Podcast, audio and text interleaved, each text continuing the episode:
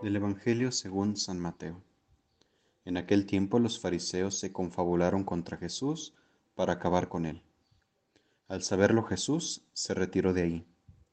Muchos lo siguieron y él curó a todos los enfermos y les mandó enérgicamente que no lo publicaran, para que se cumplieran las palabras del profeta Isaías.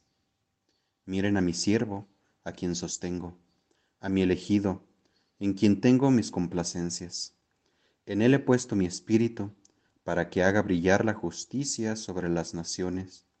No gritará ni clamará, no hará oír su voz en las plazas, no romperá la caña resquebrajada, ni apagará la mecha que aún humea, hasta que haga triunfar la justicia sobre la tierra, y en él pondrán todas las naciones su esperanza.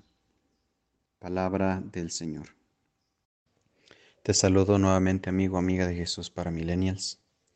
La actitud de Jesús para con los que se han opuesto contra su vida y ministerio resulta sorprendente pareciera que no le molesta o no le interesa que lo persigan.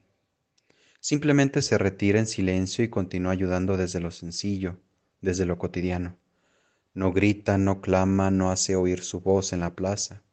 Es decir, no hace escándalo o alarde de su poder, porque él se sabe el siervo de Dios y que está en las manos del mismo Dios. ¿Cuánto bien nos haría tomar esa actitud ante los que se han declarado nuestros adversarios. Tomar todo con una tranquilidad tal porque te sabes en las manos de Dios, tu Padre.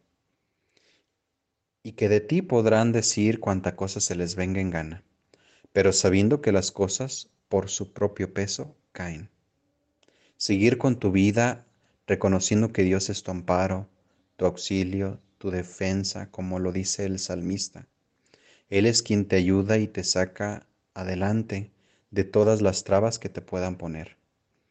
Nada de caer en desalientos o entrar en las disputas estériles e inútiles con aquellos que saben que hacerte enojar es hacerte caer.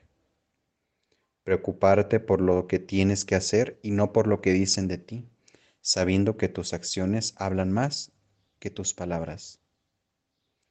Contra los que piensan o hablan mal de ti, nos dice el libro de la imitación de Cristo. No dependa tu paz de la boca de los hombres. No serás diferente porque interpreten bien tus acciones o porque las interpreten mal. ¿Dónde están la paz verdadera y la gloria verdadera? ¿Verdad que en mí? De mucha tranquilidad gozará la persona que ni quiera dar gusto a la gente, ni tampoco disgustarla de amor desordenado y de temor infundado, nacen todas las inquietudes del corazón y todas las distracciones de las facultades humanas. Que el Señor Jesús nos enseñe a servirle con alegría y no esperar que las otras personas conozcan o reconozcan, que ataquen o que no ataquen. Y ahí encontraremos la verdadera alegría.